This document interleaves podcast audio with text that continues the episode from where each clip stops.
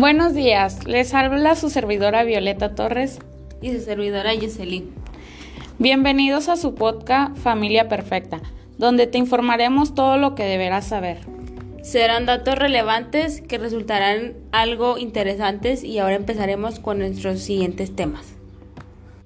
Bueno, en, primer lugar estaremos presentando el primer tema que tiene por nombre Educación para Niños y nos, está, nos estará acompañando nuestra, la servidora Nancy Rodríguez. Nancy Rodríguez, ¿la función primordial de la familia es la educación? Sí, la responsabilidad educativa de los padres somos los primeros y principales educadores de los hijos. No olvidemos que también estamos constantemente en aprender y mejorar como persona. ¿La educación es bidireccional? Sí, padres e hijos influyen mutuamente en el crecimiento y la mejora del otro. Bueno, ¿los niños aprenden de nosotros? De hecho, la mayoría de, de, cosas de los hijos que aprenden de los padres lo hacen de manera indirecta, por imitación y repetición de lo que ven o escuchan. ¿Qué es lo que más aprenden los niños de los padres dentro de la casa?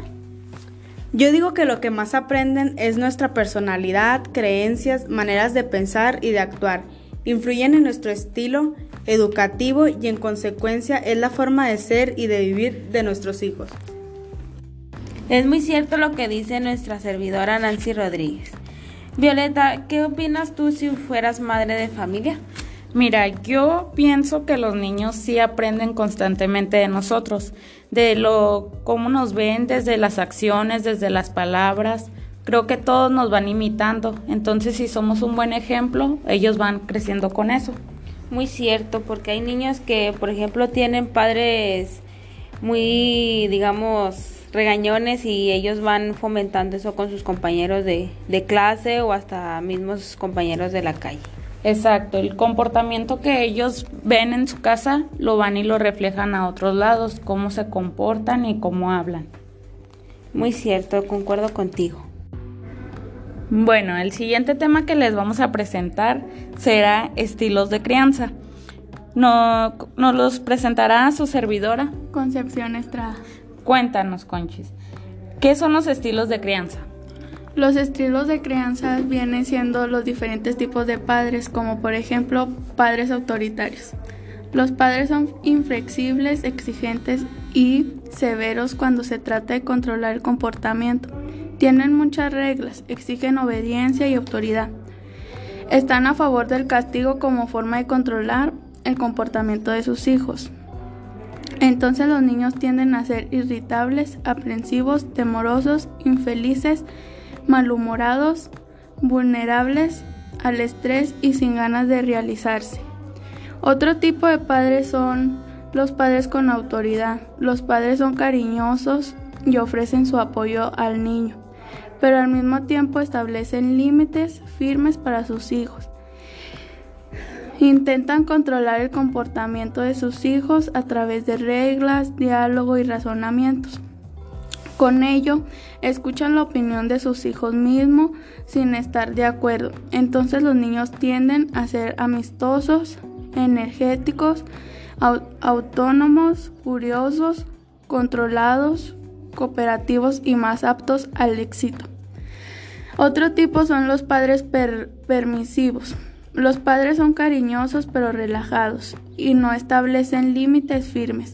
No controlan de cerca las actividades de sus hijos ni la exigen. Un comportamiento adecuado a las situaciones. Entonces a los niños entienden a ser impulsivos, rebeldes, sin rumbo, dominantes, agresivos, con baja autoestima, autocontrol y con pocas motivaciones para realizarse con éxito. Otro tipo y último de padres es el padres pasivos. Los padres son indiferentes, poco accesibles y tienden al rechazo y a veces pueden ser ausentes. Entonces los niños tienden a tener poca autoestima, poca confianza en sí mismo, poca ambición y buscan más veces modelos inapropiados a seguir para sustituir a los padres negligentes. Fíjate, yo sé que me quedé muy sorprendida con los tipos de padres porque creo que son los que más se ven en estas generaciones nuevas. Hay ahora muchos chiquillos de 14 años que andan en las fiestas a tales horas de las madrugadas, drogándose, tomando, perdidos y es donde yo me pregunto dónde están los padres. Eso sí, los padres no tienen una, una autoridad ante ellos porque, como anteriormente se han dicho, la familia es parte de la educación dentro del niño, ya que los padres deben de fomentar la, la seguridad, la confianza, la comunicación, para que los niños no crezcan con unas malas actitudes, comportamientos y, y sí, como lo mencionas, para que no anden altas horas de la noche sin, sin autoridad de los padres. También una vez una psicóloga a mí me comentaba que los padres estrictos y sobreprotectores son a los que hacen los hijos inseguros, ya que como no los dejan crecerse y desarrollarse porque solamente tienen una autoridad, tienden a ser muy inseguros. ¿Ustedes qué opinan de eso? Conchis, tú como madre de familia, ¿cómo te visualizas o cuál sería tu punto de vista?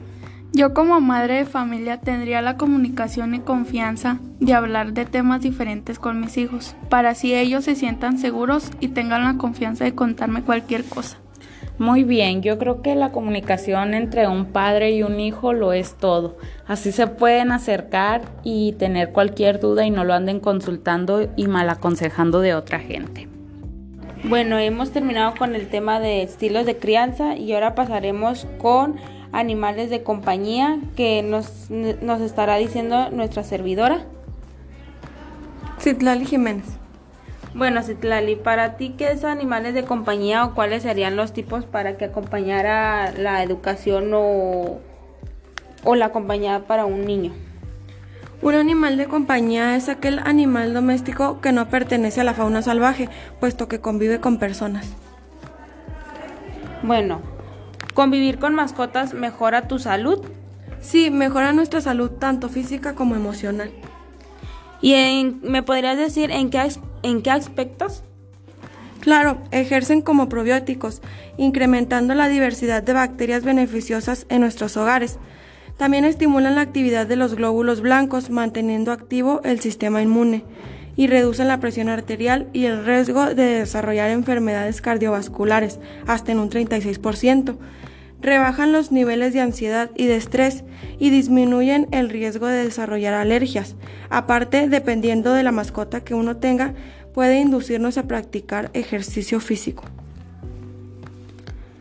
Otra pregunta que quería hacerte, Lali, ¿cuál es el animal que más se utiliza como mascota y compañía? El más común es el perro. Eso es cierto, concuerdo con mi compañera Citlali, ya que un perro pues lo puedes tener desde que el niño es un bebé hasta pues cuando el perrito fallece. Otra, ¿cuáles son los animales más comunes que se pueden tener como mascota? Por lo general, los animales más comunes suelen ser el perro, el gato, el hurón, los peces, aves, tortugas y hasta un hámster. Muy bien, yo creo que los perros sí son los animales que más se ven. Por ejemplo, en las personas ciegas, un perro de compañía están entrenados y pueden facilitarle la vida a ellos. Tanto en otras veces, no sé si sea mito o sea verdad, ustedes qué opinan, que dicen que los chihuahueños son los que atraen las enfermedades en los de los niños. También yo otro mito que he escuchado es, por ejemplo, de que si tienes animales en tu casa y si alguien te quiere poner, no sé, un hacer daño o hacer, sí, un daño para tu familia, caen en, los animales. Los animales te pueden proteger de un daño. Entonces yo creo que sí es necesario que todos tengamos un animal, aunque sea chiquito, en nuestras casas. Muchas veces le dan no solamente que atraigan las cosas, sino que dan alegría al hogar. Bueno, para concluir nuestro podcast, este tendremos en qué puede ayudar una historia dentro de la educación de un niño. ¿Qué es la historia? La historia se puede definir como la disciplina que expone y estudia profundamente el tiempo pasado con relación a los hechos ocurridos en la antigüedad, los cuales constituyen el desarrollo de la humanidad desde su comienzo hasta la época presente o según un autor famoso. A continuación yo les voy a dar los beneficios de las historias para niños. Una de las primeras preguntas que muchos se hacen es por qué es importante estudiar historia, en vista de que no le ven el sentido de estudiar dicha asignatura. Sin embargo, los beneficios son innumerables. A continuación se mencionarán algunos beneficios de las historias para niños. Enseñar historia a los niños les ayuda a cultivar aprecio para sus raíces y por lo sucedido antes de que nacieran. Les dan información con respecto a los sacrificios que les hicieron las generaciones anteriores. De hecho, que influyen directamente en el disfrute del estilo de vida actual. Bueno, creo que lo de las historias sí es cierto y todos lo hemos visto. Yo me acuerdo mucho, yo sé, que cuando estábamos niños utilizábamos mucho la imaginación según la historia que nos contaran. Así fuera, por ejemplo, la de los marranitos, la de la liebre y la tortuga, o hasta la del señor del costal, las de miedo. Según la historia que nos contaran, nos imaginábamos a los personajes. Así es, por ejemplo, cuando pues una clase que la maestra decía tienen que inventar un cuento o una historia, nos daban, por ejemplo, los personajes y ya nosotros teníamos que inventar el lugar o qué les pasaba, si se ahogaban o, o por ejemplo de los tres cochinitos cambiamos el tipo de casa que era o en vez de cochinitos fuera sido perros o, o gatos o pajaritos o lo que sea, pero siempre teníamos que poner a volar nuestra imaginación. Por ejemplo, también cuando utilizábamos y hacíamos que títeres así con calcetines y todo eso en la primaria. Eso sí, eso es muy cierto porque los profe los docentes tienen que buscar la manera que o fomentar la, la imaginación dentro de nosotros.